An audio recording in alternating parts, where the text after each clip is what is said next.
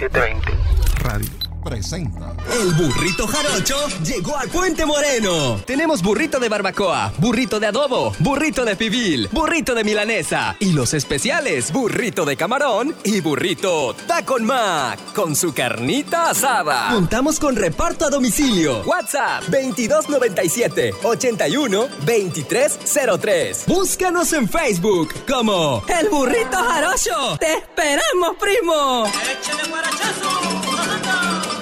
tengo algo que declarar. Paciencia, prudencia, verbal contingencia, dominio de ciencia, presencia o ausencia, según conveniencia. 720. En México han aumentado los casos de contagio por el coronavirus. Hay que abrazarse, no pasa nada infrastructure, infrastructure, infrastructure. Maybe the trigger. Abrazos, no balazos. ¿Cuándo vamos a regresar a la normalidad, a la vida que teníamos antes? ¿Qué contesta eso? Yo contestaría que lo más probable es que nunca. 720 Radio.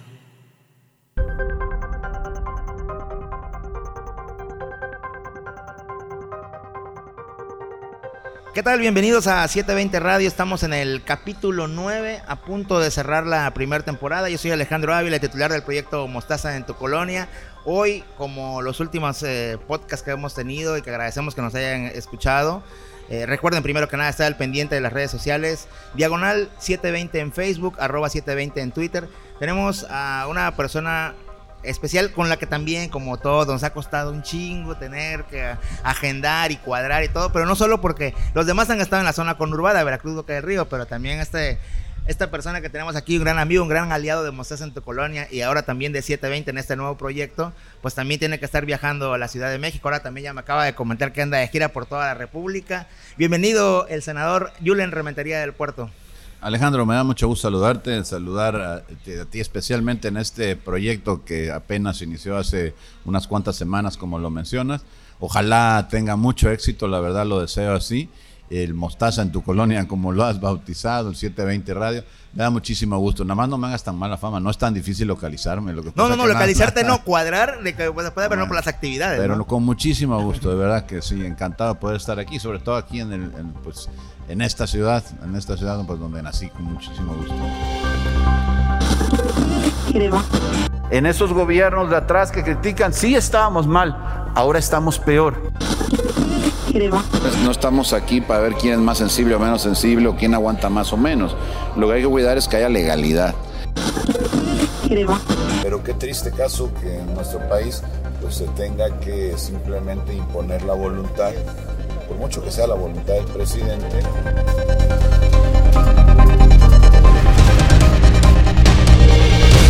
...720 Radio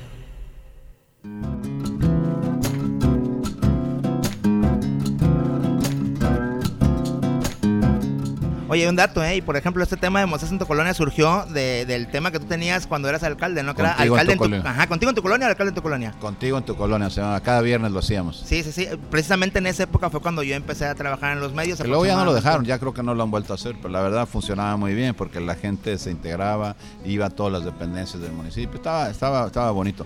Ni siquiera era una, no era un invento nuestro, lo copiamos de una alcaldesa del PAN, por cierto, pero era Hermosillo. Ella lo tenía también y de ahí copiamos el formato y la verdad fue muy exitoso acá como que evolucionó ahora con el miércoles ciudadano, ¿no? Era como un complemento, porque el miércoles ciudadanos tenías que traer a la gente, tenías que traerte ellos los problemas, y el Contigo en tu colonia funcionaba como una, una especie de, ¿cómo decirte?, de llevar el municipio a la colonia con todos los servicios, iba el de alumbrado, el, el de salud, el de obras, en fin, todos, todas las dependencias de gobernación, de todo tipo. Y entonces, bueno, pues eh, se, atendían los problemas de la zona. Esa no era específicamente una colonia, dependiendo del tamaño, ¿no? Pero era, era, era algo, la verdad, muy gratificante. Sí, era era una, era una friega, pero bueno, al final de cuentas había que estar cada viernes ahí, pero lo hacíamos. El éxito también tiene que ver como, por ejemplo, lo hemos visto ahorita en la pandemia, que mucha gente se ha quejado de que no tiene trabajo, pero sobre todo no pueden salir incluso a buscar trabajo porque son de la zona rural, ¿no? Santa Fe, Santa Rita, incluso Matacocuite, para venir al centro de la ciudad te tienes que agarrar tres camiones, ya te gastaste mínimo de ida 30 pesos, 30, eh, de regreso. Entonces igual el hecho de venir siquiera al palacio o una zona a solicitar algún servicio, eso, es así un problemón grande, ¿no? O sea, y eso, el tema de llevarlo a su localidad o a su zona, les ayudaba mucho a la gente. Y sí, la, verdad que sí, porque eso que dices tú es, muy cierto. De repente que te hagas venir a la gente, pues le implica el desplazarse, el perder el día y todo. En cambio, si vas a su colonia, pues los tien- lo tienen ahí a tiro de piedra. Y además se hacía un trabajo previo durante la semana. Íbamos adelantándonos, que llevábamos, haz de cuenta, como una avanzada que trabajaba toda la semana. Y, y, pues todos los funcionarios, digamos, directores y un servidor, llegamos ya el mismo viernes y ya resolvíamos sobre la problemática que ya habíamos ido conociendo para tratar de darle solución a los problemas. O sea, había Porque- truco ahí. Ya, ya, ya No. había una avanzada para que llegar prácticamente con algo que ya, también ya te ayuda en esto, ¿no? O sea, A- Había, había un truco, pero en el buen sentido. El Ajá, truco ajá. era para que funcionara mejor el programa, para no llegar ahí y decir, "Ah, a ver si espérame, luego lo mando. No, sino que ya durante la semana veníamos avanzando con cosas, porque, a ver, muchos de los problemas que ahí se presentaban, pues no se resuelven en un día, ni nada más con que se siente el alcalde diga, sí, hágase, y si no se supervisa, entonces era mejor que ya lo iban haciendo, lo iban desarrollando, y entonces ya se notaban en algunos casos avances, en otros ya se había resuelto el problema que una luminaria, que un bache, que una conformación de una calle, que una guarnición que estaba rota, en fin, todo tipo de, de servicios principalmente, y luego muchas atenciones médicas, muchísimas cosas que de temas de salud que a la gente le duele mucho, ¿no? El tema de salud y la infraestructura urbana es de lo que más duele a la gente, sobre todo en las colonias marginadas, en donde pues no tienen, como dices tú, para venir acá y necesitan que alguien les vaya a ayudar, y pues qué mejor que se pueda hacer. Lamentablemente, pues no, eh, una vez a la semana pareciera insuficiente, pero bueno, una semana, más otra semana, más otra, al final del año son cincuenta y tantas semanas y nos ayuda pues a ir abatiendo. 56 colonias o 56 zonas abarcadas de un municipio grande y complicado, ¿no? Sí, bueno, Veracruz ya lo sabemos, tiene, tiene sus complicaciones. Yo pues conozco prácticamente todo el estado de Veracruz. Ayer precisamente o hace unos días estuve en, en Orizaba y pues la verdad de las cosas es que te encuentras con un municipio que es totalmente urbano, tiene, me, me decían creo que son 26 o 29 kilómetros cuadrados, mientras que Veracruz tiene más de 200, 240, algo parecido, ya no lo recuerdo exactamente. Entonces prácticamente 10 veces es una barbaridad, ¿no? Comparar una cosa con otra. Y bueno, eh, y también implica muchos retos. La, la dinámica de Veracruz, el crecimiento, la zona portuaria, la zona industrial, el nuevo puerto, todo esto que viene detonando que la gente eh, venga. Veracruz es una ciudad eh, con vocación inmigrante y lo que hace precisamente es que pues, eh, eso demanda, hace que la gente venga y que esa gente que viene demanda servicios, por supuesto. Julián, hay una regla no escrita en el tema de la función pública, ¿no? Que debes de ir avanzando poco a poco, eh, presuntamente. Regidurías, diputaciones locales, alcaldías. en este caso, más o menos la vas formando tú como, como esta, ¿no? Después te vas delegación SCT, eh, secretaría en la CIOP y luego la senaduría. Quizá, o Ah, tú bueno. me dirás, ¿eh? ¿Te me faltó alguna? No, no. Ah, digo, pero Traes bien la historia. más o menos, sí, sí, sí. Bueno, tenemos ya bastantes años. Yo, yo entré precisamente en el 2006 cuando ya estabas en funciones como alcalde y ahí Ah, vamos sí. más, más o menos. Ya tiene rato que nos conocemos, Sí, sí, sí. sí. Oye, y... Para bien o para mal. Para, para los dos, y de hecho yo te voy a contar una historia de, de cuándo fue como que más o menos el clic, que no fue en, en el, en el tema así de reportero este funcionario, no fue en otro tema donde hicimos más acá como que el clic. Eh, ha sido la alcaldía lo más complicado, el, el- vea, todo, todo tiene lo suyo, ¿no? Pero es la alcaldía el, el- el parte de la función pública, el trabajo más complicado. Me refiero igual por la cercanía con la gente. Bueno, ese, ese es de los más difíciles de, de ejercer, pero es de los más gratificantes, porque el municipio es el primer contacto de- con el ciudadano. Cualquier persona que tiene un problema, pues lo primero que busca es a su alcalde, a su Ajá. autoridad municipal. No va a buscar ni al diputado, ni al secretario de obras, ni a- no, busca primero al alcalde. Entonces, por el Ni alcalde- siquiera al gobernador, ¿no? ni siquiera, no, ni al gobernador, ni al presidente de la República, nadie, Ajá. o sea, al primero, ni al senador, al primero que buscan es al alcalde. Y entonces, bueno, por eso tienen estos programas, como el Contigo en tu Colonia, como el, el Lunes Ciudadano, como la- las- los homenajes de bandera, pues se llenan de ciudadanos. ¿Por qué? Porque lo que vienen es a tratar de que el municipio les ayude en la problemática que tienen, cualquiera que sea, ¿no? Y eso pues implica un reto enorme porque por supuesto que los recursos no alcanzan. Y entonces pues tienes e- esa esa doble tarea de tratar de resolverlo y luego pues eh, buscar cómo tener los recursos para Claro. hacerlo, ¿no? A pesar de que Veracruz sí, sí le toca muchísimos recursos, creo que es el que más le toca del, Estado, evidentemente no alcanza. Sí, pero también es el que más necesidades tiene. Efe- Evidentemente es el presupuesto más grande del Estado, hablando de- en términos municipales, pero también es la ciudad con ma- más grande, la con mayores necesidades, la que teni- tiene la el mayor crecimiento poblacional año con año.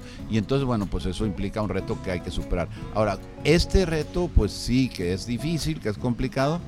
Yo no diría que es el, el- el- el- como si al, de- al preguntarlo como el más difícil pareciera como el menos grato, no, y a mí me, yo quisiera subrayar eso, al final de cuentas, por un lado tiene esta condición de esta complejidad, ¿no? Pero por el otro lado lo que tiene es una pues gran oportunidad de, de- de sentirte bien, de ayudar a la gente, de procurar que las cosas salgan mejor.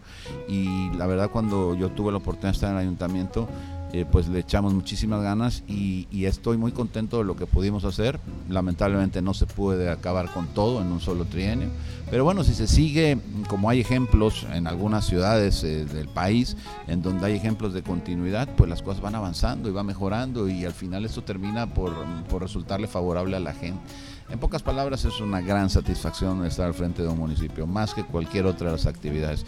Eh, los retos pues, son diferentes, en otras tienes un problema distinto, también mayor, pero tienes menos satisfacciones, porque al final de cuentas aquí se hace mucho más fácil el poder ayudar a la gente. ¿no? Oye, hubo más o menos como a la salida dos temas puntuales que se manejaron. Me refiero al tema de la alcaldía, ¿no? Cuando ya estás por salir o cuando saliste.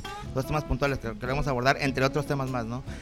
Uno, el tema que se rumoró mucho tiempo, que prácticamente le dejaste eh, la, en bandeja de plata a tu primo John Rementería, que quedó después de ti y que como que traicionaste al partido. A ver, prácticamente ese show que sí es verdad, o, o- la rumor, bueno, no si es verdad, sino la rumorología y cómo lo tomaste tú, qué piensas o qué es tu opinión. Mira, ese tema me es bien difícil hablar de él porque, primera, no es cierto, lo niego categóricamente. Yo estuve en la campaña varias veces de Julio Saldaña, incluso algunos de, los, eh, de las frases que yo dije, recuerdo una muy bien, que por ahí hasta mi familia se molestó conmigo, porque yo le decía que Veracruz no estaba enfermo, no, no, ten- no necesitaba un médico, necesitaba una gente que entendiera a la población, haciendo una alusión clara a, a mi pariente, que es doctor, ¿no?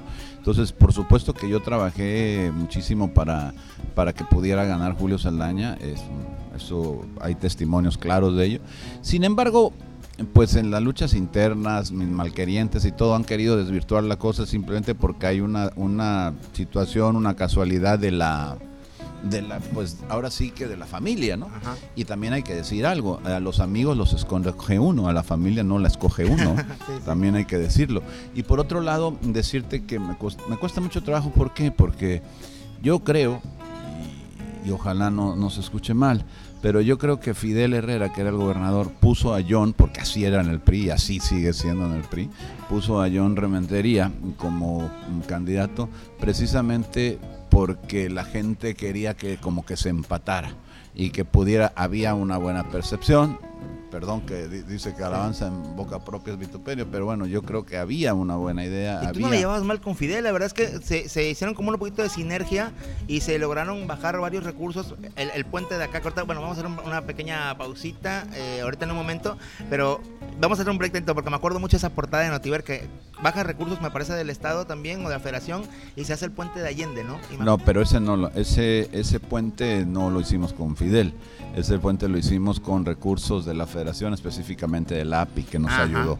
Ahí sí no tuvo que ver Fidel. En me realmente acuerdo, mucho, Fidel, me acuerdo mucho de la portada de Notiver que le pone, le pone la portada y dice igualito al Golden Gate, le pone así en Notiver. eso- Bueno, lo que pasa que yo sí tuve una relación institucional, mm, al principio ríspida, muy ríspida, incluso yo lo amenacé con una la, la- la interposición de una controversia constitucional porque pues nos, eh, no nos quería dar la policía, luego nos la Ajá. retiró a la mala ya al final del, del- de nuestro trienio. Pero bueno, pues, tuvimos una relación institucional eh, de respeto, él me respetaba, yo lo respetaba, pero al final de cuentas, no, yo quiero decirte que en obras no nos dio nada. Recursos, nada. Para el mercado de pescadería que hicimos, nada. Lo que nos dio fue una palmada. Sí, ahora le ah, llégale, hazlo, pero nada. Recursos cero.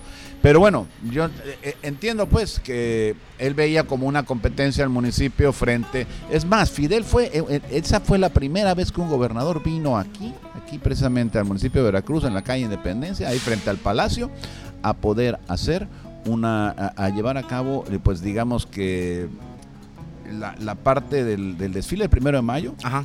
al encabezarlo, al estar ahí, él aquí. Cuando nunca en la vida había venido un gobernador. Y eso significaba lo que quería estar en Veracruz, lo que quería entrometerse en Veracruz, porque venían las intermedias. Yo estuve como alcalde en los primeros tres años de Fidel y él quería lograr luego las intermedias.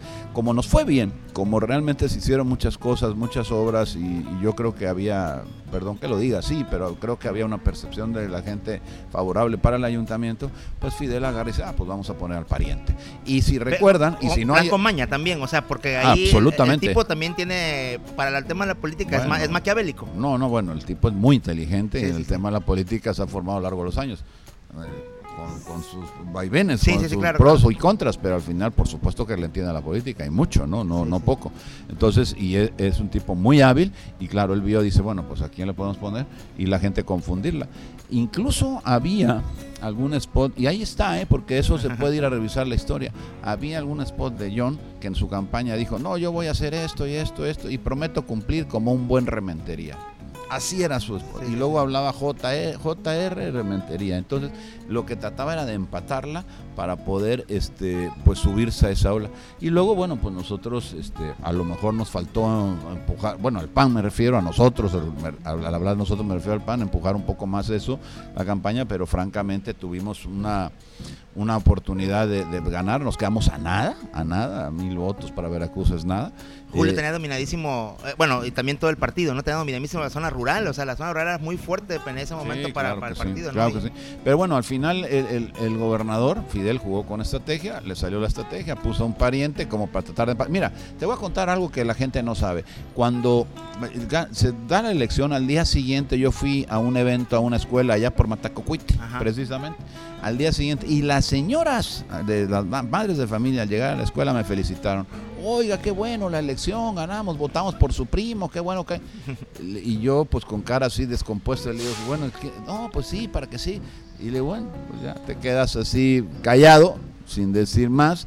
Y bueno, dice, pues la gente le salió a Fidel. Sí, le, le jugaron ahí con lo, poco ese lo tema. que le jugó es quiso confundir a la gente como si fuera una continuidad de lo que habíamos hecho nosotros. Al final, eh, lo que te digo, creo que había una buena, no digo, no, no creo, estoy seguro que había una buena percepción y Fidel la trató de explotar al máximo. Hizo ¿no? bien. Vamos a hacer un pequeño corte, Julen, y regresamos ahorita en un momento para seguir platicando de este. Tengo otro temita por allá, el de parquímetros, que es súper ese polémico ahí para que nos cuente cómo está el show. Él. Regresamos en un momento.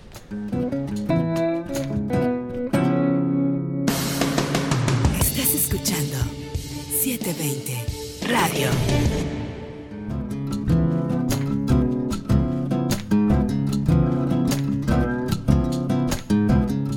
Agradecemos a Dani Martín Lois, el, dueño de aquí del estribo, que la verdad eh, siempre que le hemos pedido el favor, ahora sí que como dicen en Veracruz, el paro para que nos dé chance de grabar, aquí ha estado eh, al pendiente, nos ha dado las facilidades. También agradecemos a Mauricio Benavides, Benavides, el chaparrito, dueño de la tiendita, que también cada vez que le avisamos eh, que vamos a base tiendita, porque te explico, Julen, es la base de, de los compañeros de prensa ahora. Antes íbamos acá a lo que es el Santanas. ¿Te acuerdas? El, el antiguo Flor de Lis. ¿Cómo no? Se, se cambió oh. al Santanas y hacíamos base, ¿no? Pero nos quedaba cerca del palacio, teníamos clima, internet y rápidamente uh -huh. íbamos ahí a escribir nuestras notas, nos echamos una chelita. A inspirarse, a sí, sí, sí, porque está el calorcito, echabas una chela, el climita, ya escribías. Con alguna ya, bebida espirituosa sí, que sí, te y ahora, ahorita, que, que ahorita vamos a tocar ese temita, ¿eh? que ahí tengo, tengo unas, unos, unos este, comentarios guardados, unas anécdotas guardadas, ¿no? Con mucho gusto. Sí, sí, sí. Eh, y ahí vamos a, a, tiendita que está ahí en Colón, enfrente donde estaban las oficinas del SAS, de un buen amigo, este, y siempre también cuando le pedimos el favor y necesitamos un lugar para grabar el podcast, ahí está también Mau Benavides y, Dani Lois que siempre nos han apoyado con el estribo y con la tiendita, chequen sus redes sociales, también estén pendientes de ellos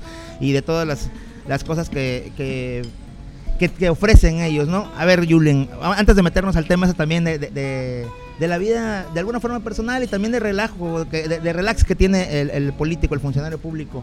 Otro tema polémico que, que, hubo o que ha habido todavía sigue, ¿no? El tema de los parquímetros. A ver, cuéntame la, historia de los parquímetros porque unos dicen, la culpa es de Julen Rementería, la culpa, otros dicen, no, no es su culpa porque también el cabildo la aprobó. Había priistas en ese cabildo y le aprobaron todo esto y hay cláusulas que dicen, a ver, ¿cómo está ese desmadre del pinche, de, de los parquímetros, lo que traen desde años con eso? Mira, te voy a decir muy rápido para tratar de no meternos en una historia tan larga. Esto sale a, cuando, cuando nosotros llegamos, se crea la primera comisión del centro histórico. no había habido una comisión edilicia nunca en la historia del municipio que tuviera que ver específicamente con asuntos del centro histórico. Y esta comisión, en aquel tiempo el encargado era Raúl Díaz Díaz, que era regidor del PRI, no sé si lo recuerdas. Sí, sí, sí, después presidente municipal, del PRI municipal. Luego fue presidente municipal del PRI y ahí anda. Y bueno, eh, entonces era pues un cuate muy joven y todo y muy entusiasta. Hicimos algunas cosas junto con él y por supuesto empujadas por el ayuntamiento, algunos eventos que tenían que ver con el intento de la rehabilitación, del empuje, del desarrollo del centro histórico. Y tuvimos un foro internacional del centro histórico, alguien tal vez lo recuerde por ahí, en donde incluso vino el BID, el Banco Interamericano de Desarrollo, vino la dirección del Banco Interamericano de Desarrollo. Y tuvimos eventos durante varios días aquí en el Teatro Clavijero y se desarrollaron una serie de acciones eh, que el propio Banco Interamericano, algunas las financió como un estudio de qué hacer y cómo llevarlo a cabo, y entre otras cosas se incluía tratar de darle movilidad al centro. Y esa movilidad al centro tenía que ver, además de la movilidad de las personas, la movilidad de los autos.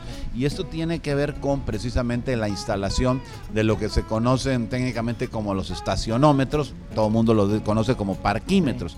Y ahí se empezó a desarrollar al, al, la par de este tema de los parquímetros, muchas otras cosas más que, bueno, lamentablemente en las administraciones que siguieron no les dieron continuidad. Nosotros lo dejamos como todo un proyecto, desafortunadamente no dieron continuidad.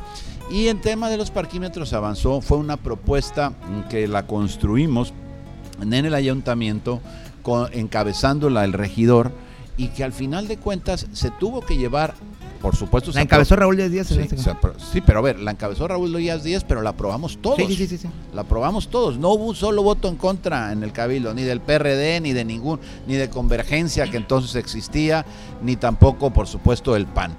Y luego fuimos a la, a la legislatura del Estado y tuvimos reuniones en la legislatura del Estado con la participación de la Cámara de Comercio e incluso, déjame decirte algo, en ese, en ese estudio del centro histórico que hicimos con el Banco Interamericano de Desarrollo, que lo pagó el Banco Interamericano de Desarrollo, aunque otras cosas decía, hay que darle movilidad, lo de los autos, los parquímetros, pues, decía, bueno, hay que establecer perímetros, el perímetro A, el perímetro B, que existen todavía en la demarcación del centro histórico para cierto tipo de permisos de construcción, en fin, una serie de cosas.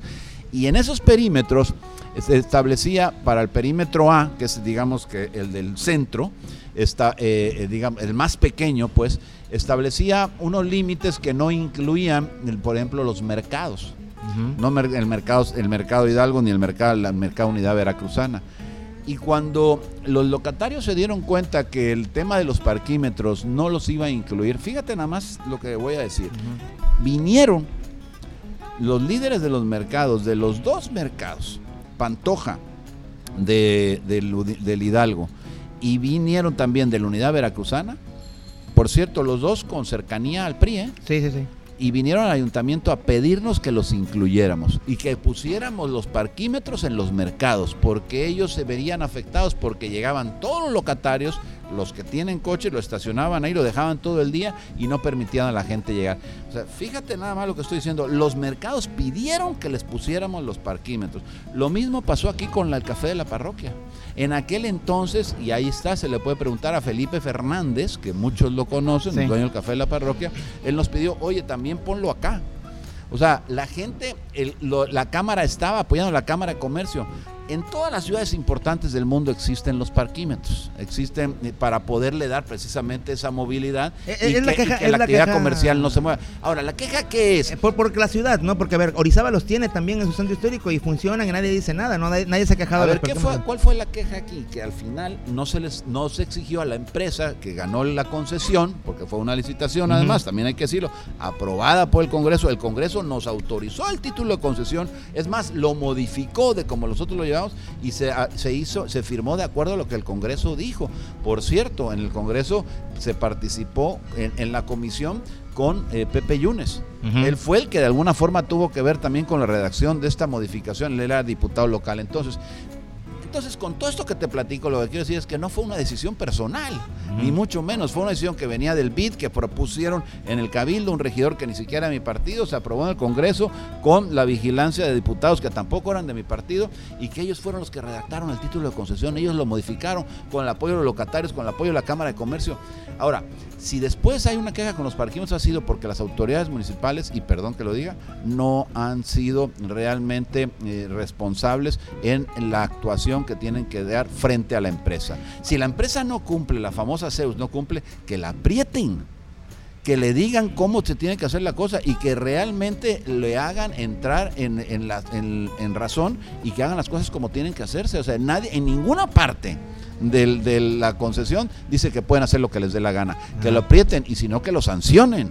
Oye, y eso y eso fue bandera política de, de en este caso, en su momento de, de, tu, de, tu, primo con John, después vino eh, Carolina, después vino Ramón Potos, bandera política, no, que los parquímetros que los hicieron en el PAN. y cuando yo tenga bisnietos van a decir, oye, los parquímetros, no sé qué, que los puso Julen. Y bueno, la verdad es ¿Y que... Quién, y, quién, ¿Y quién llega y aprieta a la empresa? ¿no? ¿Y quién dice, a ver... Pues los ayuntamientos tienen que hacerlo. No se hizo, ¿no? Hace poco escuchaba a, a incluso al alcalde Fernando Yunes que decía eso, ¿no? Es a ver, ¿cuál es la queja de los parquímetros, no? Eh, hay en todo el mundo y aparte eh, sirve para la movilidad. Dice, si, si ustedes, si no hubiera parquímetros con toda la gente que trabaja en el ayuntamiento y con toda la gente que trabaja en las oficinas de aduanas y en las oficinas de aquí, llegan a las 8 de la mañana, se van a las 6 de la tarde y tú no puedes pararte a tomar el café, a comprar en la zapatería porque ya no hay espacio. Claro. Es que esa, esa, es, esa es precisamente, eh, el, digamos que la función del parquímetro, hacer que haya rotación de autos que permitan que el comercio viva, o sea, que pueda llegar la gente. Mientras que una plaza comercial tiene estacionamiento, el centro histórico no. Y los centros de las ciudades importantes no. Y lo que necesitan es que haya rotación. ¿Para qué? Para que pueda haber esta movilidad y este respiro que le den nuevos clientes al llegar a poderte estacionar en el centro de la y, ciudad. Y hubo esta um, iniciativa, no sé si, no sé si contigo, si viste después, por ejemplo, hay demasiados edificios abandonados aquí en, el centro histórico y muchas veces se tomó esa idea de hacer los estacionamientos, que también le convendría a mucha gente, ¿no? Por ejemplo, los que trabajan aquí, eh, si se llegase con un empresario a comprar este edificio, convertirlo en estacionamiento, que, se, que lo pongan ahí, se paga la pensión de un mes y en vez de estar pagando parquímetros, si tú trabajas aquí en el centro, pues pagas esa pensión. No, no sé si hubo contigo o si alguien por ahí se le ocurrió, sería una buena idea. Bueno, de hecho, de hecho hay algunos edificios privados, porque son todas son fincas privadas, la mayoría de las que están aquí en el centro histórico, que las han convertido en estacionamientos. Y bueno, eso está bien porque es una opción adicional. Pero claro que si tú tienes la calle y tú llegas a las 9 de la mañana todos los días a Independencia a trabajar en cualquier negocio de ahí o en las zonas aledañas, lo encuentras vacío, te estacionas ahí, lo puedes dejar todo el día, pues lo vas a dejar ahí. Pero eso, eso que haces ahí, que vamos, no es que sea indebido, no es que sea ilegal, no es que sea inmoral ni nada, sí. pero simplemente sí es, digamos que anticomercial, porque si todos los trabajadores ponen sus coches en la calle, que es lo que decían los locatarios de los mercados, y fíjate que los locatarios de los mercados se las gastan para tener, para ser polémicos, sí, son bravos, son bravos. Y, y, son, defienden sus derechos con, con mucha fuerza, y, y, al final de cuentas ellos pidieron, y dime si ha habido alguna manifestación, una, y tú te dedicas al, al periodismo, desde entonces a la fecha de los locatarios de los mercados en contra de los parquímetros, ni una. No, no. El problema ha sido que siempre se ha utilizado como una bandera política. Ese es el punto. Lo demás es rollo. Sí, Ese sí, es el punto. Se ha utilizado como una bandera política y que, oye, que si efectivamente en alguna ocasión los, la gente de los parquímetros ha abusado, pues que lo sancionen. Que la autoridad municipal haga, haga, su, haga su trabajo y lo sancione. Y otra cosa que se me estaba olvidando decir, esto se hace, esta concesión, y este di dinero de los parquímetros se deposita en un fideicomiso, Ajá. por cierto, en el que participan los aduanales, la Cámara de Comercio, los hoteleros, o sea, dependencias, organismos no gubernamentales, en su mayoría son organismos no gubernamentales. Es más, el propio ayuntamiento es minoría en eso, en el tema de los parquímetros, en el, en el, fideicomiso, sí, sí, sí. y ahí es donde se tiene que decidir qué hacer con los recursos. Y está establecido en ese fideicomiso que tiene que ser para el centro histórico, o sea, para arreglar las banquetas, para arreglar las fachadas de los edificios públicos, para el alumbrado, para embellecer, pues, y tratar de procurar un mejor centro histórico. Precisamente, eh, se supone, le acaba de decir el alcalde de Fernando Yunes, que el de este año, bueno, el de la pandemia, que evidentemente se dejó de recolectar eh, los meses de la pandemia porque se, se evitó cobrar el parquímetro precisamente para que la gente pudiera venir para acá. Bueno, se va a juntar el del 2020 con el 2021 y ese recurso, están ya en pláticas con los mismos empresarios, es para que se remodele eh, la avenida Independencia, tratando de adoquinarla con este proyecto que tienen de la peatonalización de Independencia. Eh, lo has visto, lo has escuchado, por lo menos de que ya están peatonalizando, que están abriendo los negocios, viernes, sábado y domingo, y ya viene otra vez la gente a reactivar la economía, como los portales de antes, que Julen, ahí va, ahí va mi tema que tú conoces bastante bien porque eres de las personas como muchas otras que, por ejemplo, por lo menos el fin de año te dabas una vuelta por acá, este, la tradición de venir a los portales al mediodía, echar la copilla, después te ibas en la noche con la familia y todo. ¿Y cómo, cómo recuerdas esa, eh, eh, bueno, las épocas que venías para acá para echar el trago un ratillo, ¿no? Etiqueta negra, ese que te gusta a ti, ¿no? ¿O ya no? También, claro. ¿Todavía o ya no? Todavía. Ah, y algunos más, no solamente ese, pero bueno. Ah, bueno, hermano, hacer como aquel el de base, yo me acuerdo y la, de Y la chela primero. Anda, y, después el desempanse viene con, con la etiqueta negra, ¿no?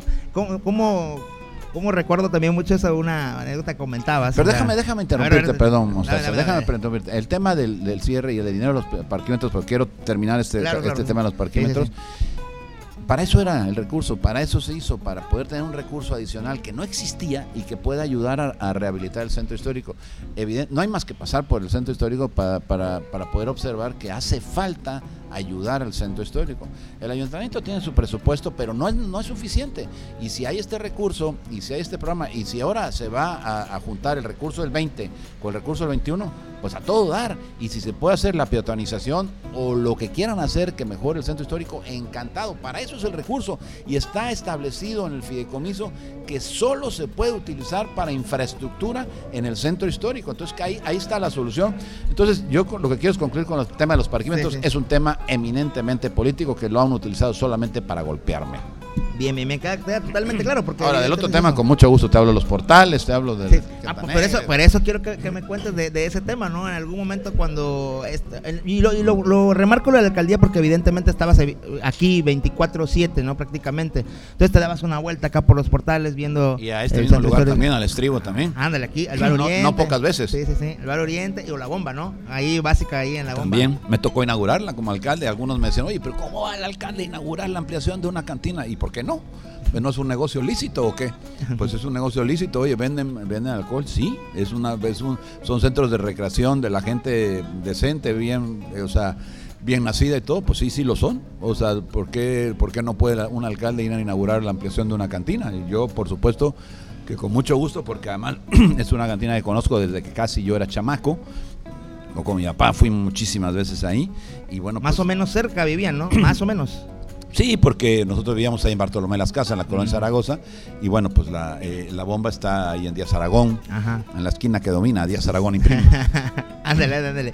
Oye, me acuerdo que una vez me comentabas eh, el, tema de las redes sociales y precisamente con esto, ¿no? Dices, bueno, ya no se puede antes, o sea, sobre todo como funcionario público, que es una persona normal como cualquier otra, o sea, tienes un día de trabajo agitado, quieres ir a, relajarte con tus amigos, con tu familia, echarte la copa y podías ir antes a, la bomba, podías ir al estribo, podías ir a algún lado, echarte la copa, comer a la sucursal, a la sucursal también, al Bar Oriente, todo Bar Oriente, claro que sí. A la Flor de Lis, que era de mis como, favoritas. Como cualquier persona de Veracruz. y ahora es un desmadre porque, a ver, te toman una foto y empiezan a hacer un showzazo grande, ¿no? Y decías tú, ya no se puede lo que pasa es que eh, las ventajas, las redes sociales tienen unas ventajas extraordinarias, pero también tienen pues algunas complicaciones. De repente se saca de contexto algo y parecía si te toman, si nos, si nos tomaran una foto aquí donde estamos tú y yo, sin estos micrófonos delante, y en vez de las mm, diez y media o 10.55 de la mañana que son, pues, fueran las las 10.55 pero de la noche, pues decir, no, ya estaban en Mostaza y Julen hasta el gorro, ahí en el estribo, y miren la foto y no sé qué, no sé cuánto y bueno, pues este, pareciera que no, no puede ser una persona normal por el hecho de ser funcionario. A ver, tienes que cuidarte, evidentemente tienes una representación que tampoco puedes andar ahí este, pues desgastándola y haciendo exhibicionismo ni nada, pero sí una condición de una vida normal, lo tienes que tener, ¿por qué no? A mí me parece que, a ver, ¿cuántas veces no nos encontramos tú y yo en el fútbol?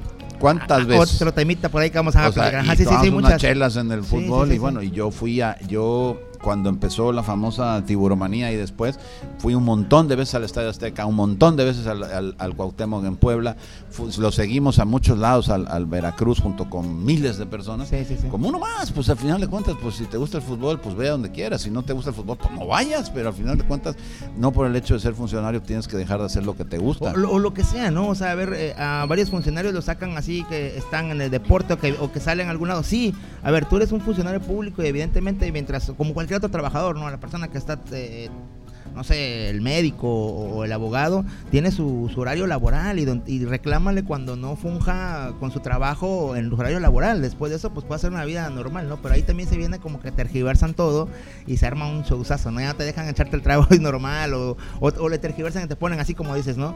Eh, le cambian y dices, puta, ya estaban hasta la madre y no es así, ¿no? Estabas en otra cosa.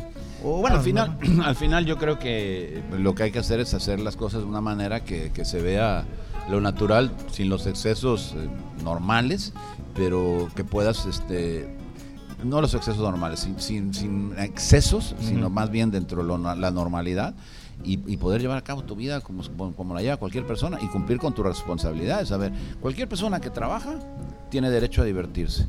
Un funcionario público tiene también los mismos derechos y, y obligaciones aún superiores, porque por supuesto que tiene que cuidar incluso un recurso que ni es suyo. Pero al final, en términos de lo- su- la, la etapa para divertirse, para convivir, para simplemente socializar, pues la tiene que tener. O sea, es como, eh, a ver, es que ese es el problema. Pensamos que de repente a los funcionarios, cuando llegan a ser funcionarios, dejan de ser seres humanos. Y pues no.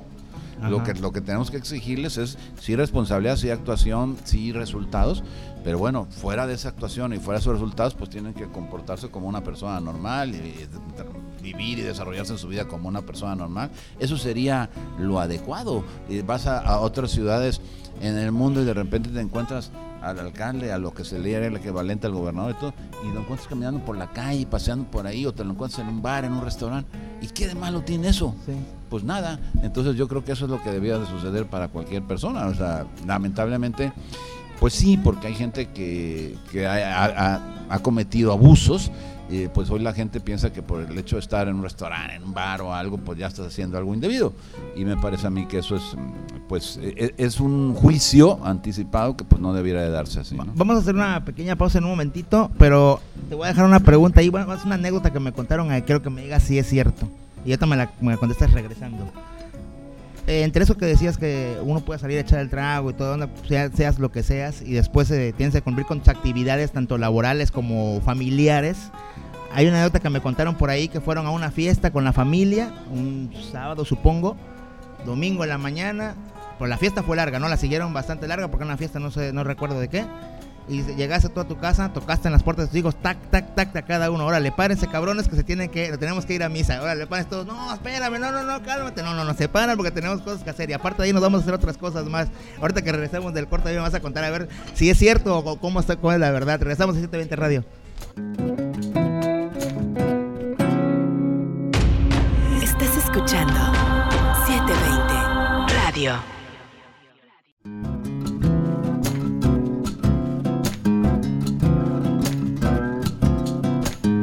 Bien, de vuelta en 720 Radio. Les recordamos que sigan las redes sociales de 720, diagonal 720 en Facebook, arroba 720 en radio. Y por supuesto, también en Facebook sigan la eh, página de Mostaza en tu colonia para que estén al pendiente de todos. Próximamente vamos a hacer unas gestiones ahí con Julen que estamos programadas y que nos han ayudado. Julen también de los eh, personas que siempre queremos pedir algún apoyo para gestionar con la gente, nos ha apoyado, así como eh, los ayuntamientos de Veracruz, como Vingan, como Anilú y otros más que se han sumado al proyecto de Mostaza en tu colonia. Ahí les agradecemos a todos que estén al pendiente, sobre todo a la ciudadanía, ¿no? Yo más soy como que la parte del gestor que les cuento, cuento lo que hay y las necesidades de la gente y ellos son los que se encargan de sacar todas las cosas. A ver, ahora sí, Julen, cuéntame esa historia, ¿es verdad? ¿Es mentira? ¿Cómo, o, o cuál es la realidad? No, es absolutamente verdad, pero además no, solo, no fue una vez, fueron muchas, porque evidentemente somos pues una familia, yo tengo cuatro hijos, mi mujer, llevo actualmente ya 33 años de casado, y, y la verdad las cosas pues sí han ocurrido a lo largo de toda la historia, antes de ser funcionario y durante, el- pues durante mi, mi época de funcionario, en donde pues eh, al final teníamos este, actividades. eh, sociales, eh, Sí, los viernes o los sábados, y bueno, pues de repente te desvelas como cualquier familia, Sí.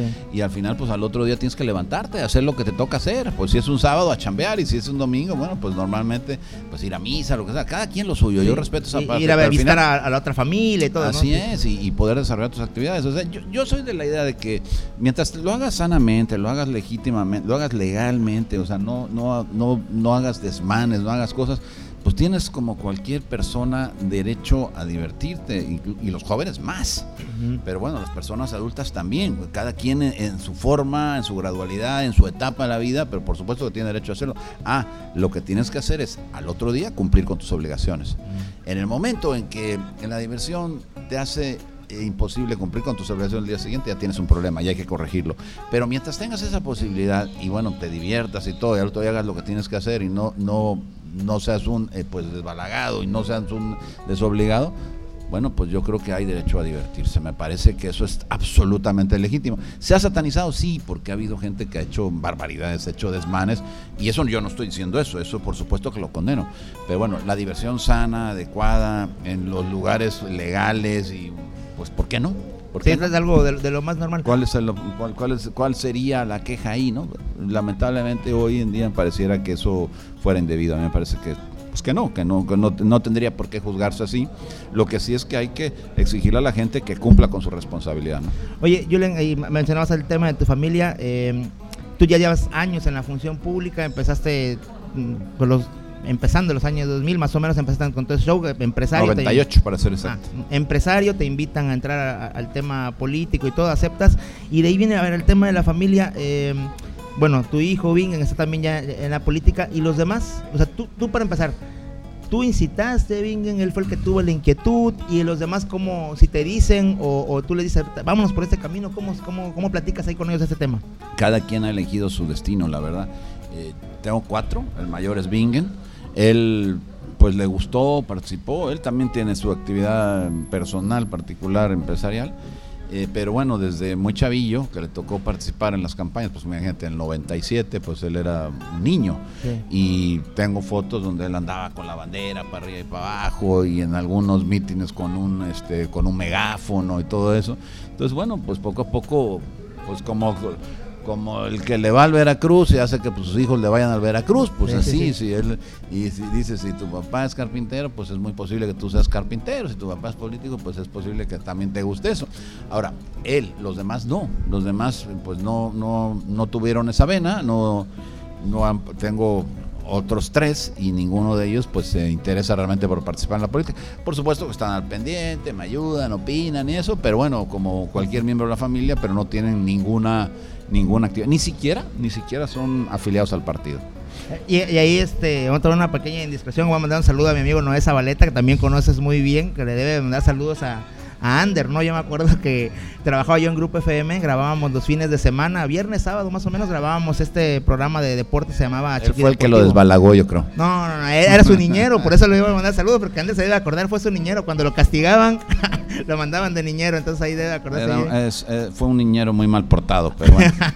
Nada. No, gran amigo Noé. La verdad le mandamos un saludo. Oye, pero ahí Su también. único defecto es que le va a la América. Ese Bueno, es eso sí es problema. cierto, eso sí, ahí tienes Hay toda la mucho razón. americanista en este país, eso es lo malo. Y muchos, muchos en Jalapa, ¿eh? Demasiados Sí, en Jalapa. sí, sí. Creo que Veracruz, Todos lados, todos lados. No, Está lleno de americanistas por todo el país, lamentablemente. Pero eso vamos a erradicar, eso lo vamos a erradicar ahí pronto. Ahorita vamos a tocar ese tema porque lo vamos a, a- a erradicar. Oye, platicaba una, vez con Mingue y me decía que a él le gustaba ese tema de. Bueno, le hubiera gustado, ¿no? Cuando estaba más chavo que, que lo grabara, ¿no? A Ander le tocó y debes de tener seguramente algunos videos de Sí, cuando sí. tocaban los, bueno, los partidos que se grababan en Grupo FM, el Chiqui Deportivo, el Interescolar y todo, ¿no? Sí, sí, lo- sí ex- existen algunas grabaciones, porque en aquel entonces me acuerdo que el hijo de Félix también jugaba en el mismo equipo, él era el portero, se llama Andrés, si no mal recuerdo.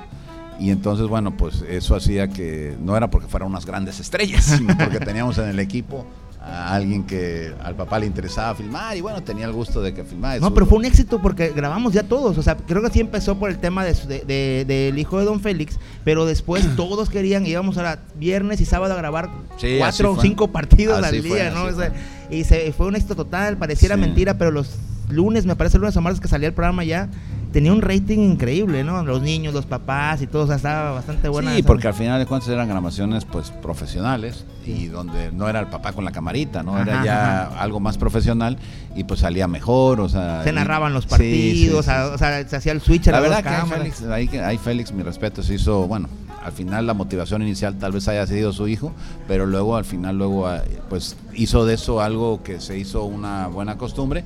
Ya no se hace, pero bueno, ojalá se pueda hacer porque siempre siempre creo que eso, claro, nes- requiere un esfuerzo económico que quién lo va a hacer, Sí. ¿no? pero el, el hecho de que puedas este, pues transmitir eso hoy que es relativamente barato a través de medios como este en el que estamos, pues que lo pudieras llevar a cabo y motivar a la gente, no solamente para que la gente lo vea o para que un programa tenga rating, sino para promover el deporte y que la gente se pueda meter y que los papás se metan, porque al final de cuentas, y dime si no es cierto, hay muchos papás dicen, domingo a las 8 de la mañana ir a ver a jugar a mi hijo, dice, no vieja, mejor llévalo tú, yo no lo quiero llevar. No, O sea, pararte, el domingo a jugar en la Veracruzana. A mí me lo invitaron a jugar a la Veracruzana. Le dije, ¿qué? Domingo a las 8 o 7 de la mañana hasta Medellín. La. Desafílienme, No, sí, no, estás mal, yo no me voy a parar, ¿no? Estás mal. Estoy crudísimo, no voy a ir. Oye, dos, dos temas Será ahí. mentira. Ah, has de, tú, has de estar tú este, muy tranquilo ahí. No, no, también. eh, hay dos temas que quiero tocar antes de que se nos vaya a acabar el tiempo. Uno me parece que, que es un, como un secreto, no, no es secreto a voces o lo que se rumora ahí pues, también por ahí. ¿Qué tan serias van las aspiraciones de tu parte para la gubernatura de Veracruz? Mira, yo lo que quiero ahorita es tratar de hacer el mejor trabajo posible en el Senado. Siempre lo he dicho, el, el- el tema de una aspiración política, si estás en un partido político tienes que tenerla, si no, métete a un club social. O sea, si no tienes aspiraciones eh, políticas, pues no, no haces política. A mí me parece que... eh, pero se tienen que hacer muchas cosas más, tienen que suceder muchas cosas más. Tenemos una elección el próximo año importantísima en, el- en México y por supuesto en nuestro estado donde se eligen alcaldes, se eligen diputados federales, se eligen diputados locales y yo creo que no nos debe distraer una aspiración futura de nadie posterior a esa. Entonces yo creo que debemos de concentrarnos como partido, como sociedad, eh, hay la posibilidad de, de llegar a lograr una alianza importante en el estado, ojalá esa se pueda conseguir para poder eh, hacer frente a algo que me parece a mí que a partir de una bandera que se tomó y que la gente creyó y que la gente compró, eh, pero que, ha- que ha demostrado que, que no era como decía y que no ha funcionado para el país como lo ofreció, pues que se pueda recomponer este rumbo y que logremos transitar hacia un equilibrio adecuado en la Cámara Federal, en la Cámara Local y por supuesto recuperar algunos municipios en el estado, conservar unos como este de Veracruz y recuperar algunos otros que me parece a mí que que no han, que no han demostrado que quieren hacer las cosas de manera mejor, que, que han, han simplemente sido una mala copia del PRI de hace muchos años, ¿no? ¿Qué, qué tan complicado va a ser la, la puja interna eh, en el partido, en el PAN, aquí en Veracruz?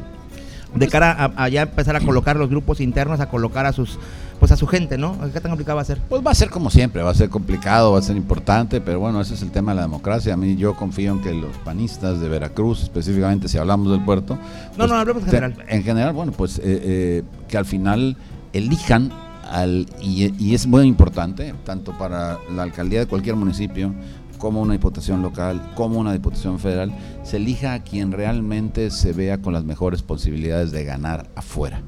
Lo importante en México y Veracruz ahorita es que tengamos la posibilidad de, de hacer que nuestros candidatos ganen, no solamente participen.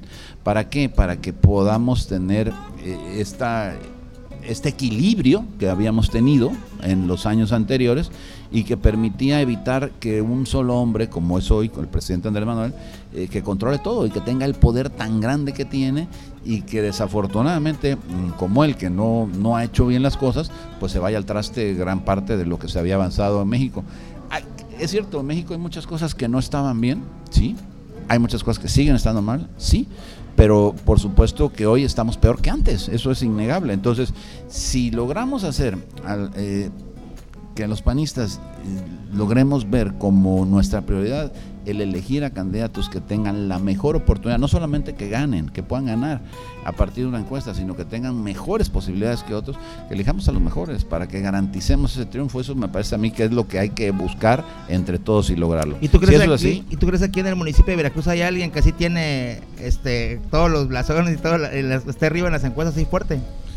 Pues mira, ahí están las encuestas. Yo, al final de cuentas, eso lo dicen las encuestas. Está, yo no quiero meterme en temas que, que lastimen a nadie, pero sí te puedo decir que yo creo que hay que atender y buscar de ir con el que tenga las mejores posibilidades. Y claramente las encuestas eh, pues tienen, no una, muchas que se han corrido, que se han hecho, pues marcan quién es el que tiene las mejores preferencias. Yo creo que, que ahí es donde hay que elegir, y no solamente para el puerto, para cualquier municipio del estado, para que podamos estar en condiciones de, de ganar. Mira, Veracruz en particular, como todo el estado, tiene su importancia relativa, pero Veracruz tiene como cabecera dos distritos federales y dos distritos locales, más el municipio. Entonces, lo que ocurra con el municipio, porque además sabemos que la campaña municipal es la que realmente le da fuerza, le da movimiento e impulsa luego a las demás.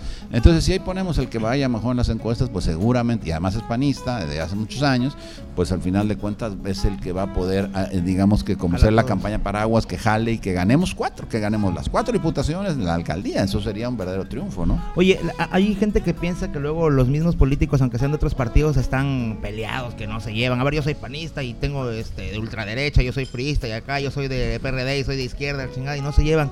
Eh, se, forma en el, en el Senado un bloque, un bloque de contención, bueno, no en el Senado, ¿no? en, toda la República, sobre todo en, los federales, este, se forma como que un bloque, ahí me pones un poquitito rápido, porque tengo otra temita ahí rápido, eh, y la llevas bien con Osorichón, la llevas bien con Mancera, la llevas bien con, con Dante y forman este bloque, sobre todo es el, que más fuerte se ha visto, ¿no? Pero también lo hay en, en, la Diputación Federal y empiezan también a desglosarse en varios, varios partidos. ¿Cómo, ¿Cómo se da? Bueno, evidentemente se da por las cosas que ustedes están, están viendo que, de actuar del gobierno federal, del presidente Andrés Manuel López Obrador, pero ¿cómo le dan ustedes ahí a ese tema? Pues por la coincidencia de las causas, ¿no? Al final de cuentas, eh, yo a Dante sí lo conocía, pero a Osorio y a, Mancera solamente por la televisión realmente, o sea, sabía de ellos porque bueno, son políticos nacionales, pero al estar ahí en Senado pues tienes la oportunidad de conocerlos y cuando te vas dando cuenta de que hay coincidencias eh, en muchas de las causas que se están peleando, pues te va generando encuentros, reuniones y a partir de ahí pues desarrollas alguna clase de amistad. Eh, que hoy se tiene y, que lo que nos impulsa es realmente una causa común, que es buscar que, por ejemplo, ahorita está muy vigente el tema de la desaparición de los fideicomisos a nivel nacional, 109 fideicomisos que quiere desaparecer el gobierno federal eh, para poder centralizar todo ese recurso, mm, pues lastimando a miles y miles y miles de personas que hoy son los beneficiarios, acusando una causa que ni siquiera prueban, la corrupción. Si hay corrupción, castigue, la meta a la cárcel al culpable, pero no lastimes a la gente. Ese tipo de causas son las que ha permitido que nos encontremos, que nos acerquemos y que hagamos este bloque de contención que mencionas, que sí, efectivamente podemos tener diferencias ideológicas en algunas cosas, pero también tenemos coincidencias. Y afortunadamente son más las coincidencias que las diferencias. Oye, a ver, eh, si, si bien eh, hay una relación siempre entre el reportero y el funcionario, cualquiera que sea, por el tema del trabajo, ¿no? Evidentemente los dos se sirven mutuamente. Eh, tuvimos una coincidencia personal más, más allá de, lo del trabajo con el tema del fútbol, con el tiburón rojo. Ahí fue donde nos veíamos seguido en el tiburón, viendo, sufriendo más que nada, casi siempre sufriendo con el equipo, echando ahí la chela y peleando con el tiburón que para la madre íbamos a verlo perder casi, casi cada fin de semana. Sí, era como un acto de masoquismo. Sí, sí, sí, así es, así es, ¿no? no, no, no, no veíamos una casi, casi nunca, ¿no? Y este, a ver, quiero que si se llegasen a dar las cosas, si se llegasen a acomodar eh, las piezas y te toca eh, ser candidato y sobre todo gobernador del estado de Veracruz, prométeme por favor que va a hacer todo lo posible por ya poner al tiburón. Ya no hace falta, cabrón, la neta. ¿Qué más quisiera yo? La verdad es que al final de cuentas eh, me parece que Veracruz es una plaza que mereciera o que merece realmente tener fútbol de primera división. Yo creo que es una de las mejores plazas de nuestro país. Lamentablemente hemos tenido pues muy mala suerte, hemos tenido algunos directivos que pues no, no quieren como algunos queremos al tiburón y pues eh, lo han visto únicamente como un negocio transitorio y ni siquiera lo han hecho bien. Y bueno, quien paga es la afición me parece a mí que, bueno, tenemos un estadio digno, mm, suficiente para la primera división, una afición, eh, pues la verdad, entregada. Todavía la gente sigue, pues, anhelando al tiburón, yo entre ellos, y al final, pues lo que tenemos que hacer es buscar la manera de, cómo pues, nuestro garito de arena, donde estemos, donde estemos, tratar de que pues el fútbol vuelva a Veracruz. Ojalá volviera antes, ojalá no tengamos que esperar hasta el 24. Oye, te tocó a ti la tiburomanía y precisamente Dante Delgado estaba eh, como gobernador y le dio mucho apoyo al equipo del tiburón. No sé si Dante le va también al tiburón o es un tema meramente político, pero sí le dio un apoyo diferente, no como el que le han dado los demás, así de lejitos, ¿no? Realmente sí le dio el apoyo y ahí se puede ver como que se puede compaginar este tema, ¿no? De Sí, claro, a ver. Bien llevado, política Es y- que- y, es deporte sí se lleva, ¿no? Al final el gobierno no es el que tiene que poner el dinero, el gobierno es el que tiene que facilitar algunas cosas. El dueño del estadio, para empezar, es el gobierno. Bueno, si tú facilitas esa parte, si tú a lo mejor facilitas el centro de capacitación, que también es del gobierno, y bueno, en- con ese tipo de temas puedes ayudar. O sea, al final lo que tienes que volverte es un gestor. O sea, ¿qué hace el gobierno muchas de las cosas? Buscar que se, se den las condiciones para que haya, por ejemplo, entre otras cosas, inversión. Bueno, y la, la inversión en el fútbol también es eso, una inversión. Entonces, si tú haces lo adecuado, si haces las gestiones adecuadas, pertinentes, pues seguramente estarías en condiciones Deja una de derrama poder- importante, la hotelería, los, los negocios Bueno, que están alrededor, por- o sea, no, es y no solamente los de alrededor, hay mucha gente que viene de del interior del estado que se queda a dormir. Ajá. Y que bueno, pues se El queda. otro día va al acuario, el otro día va a la playa Por y supuesto, por supuesto, hay una derrama importantísima. Entonces, este, este tipo de cosas, pues hacen que. Y además que se hable de Veracruz. Que cada semana tengas la- la- pues en todos los noticieros deportivos, pues tengan que hablar de Veracruz. Eso también al final te genera una, una condición favorable para la ciudad, para el estado.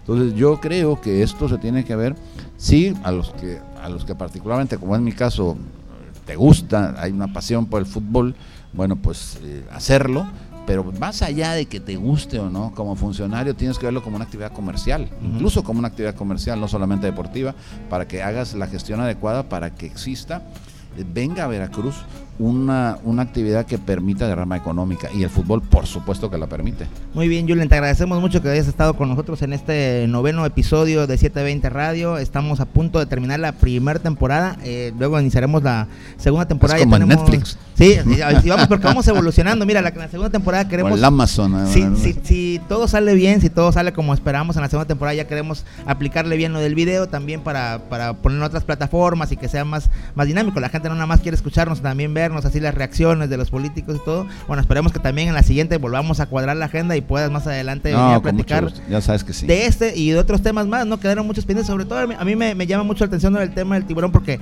tienes varias anécdotas ahí y que esperemos otro día poderlas platicar ya con Unas matracas sí, grandes. Sí, sí, desglosarlas. También tengo una que le voy a pelear un día, bueno, no le voy a pelear, le voy a comentar y tú la debes de saber. eh, con Bingen, de un viaje que tuvieron eh, y que él no fue por ir a ver al tiburón, ¿no? Esa, Ah, esa sí. luego, esa luego te la, luego la platicamos, también le voy a platicar con él. Entonces, este Tuvimos algunos mucho. problemas a causa del tiburón. Algunos problemas familiares a causa del tiburón. Pasa, pasa mucho, a a mí también me ha pasado algo así. Te agradecemos mucho, Yule, que has estado con nosotros. La verdad es que es una plática muy amena y, y bueno, pues esperemos que no sea la, la última vez. No, no, con mucho gusto. Ya sabes que sí, Alejandro, las veces que haga falta, aquí estaremos.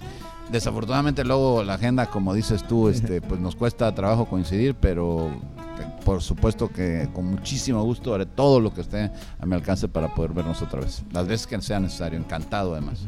Muy bien, esto fue 720 Radio en el capítulo 9. Estén al pendiente siempre de nosotros, de las redes sociales, diagonal eh, 720 en Facebook, arroba 720 en Twitter. Nos despedimos. Muchas gracias por escucharnos.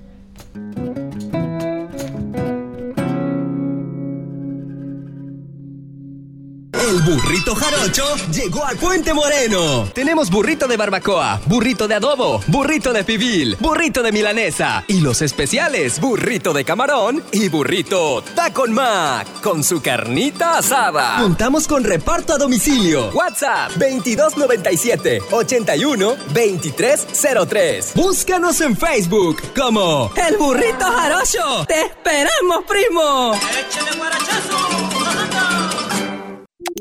No te pierdas la siguiente emisión. Acontecimientos, política y debate. Lo encuentras en Facebook, arroba 720.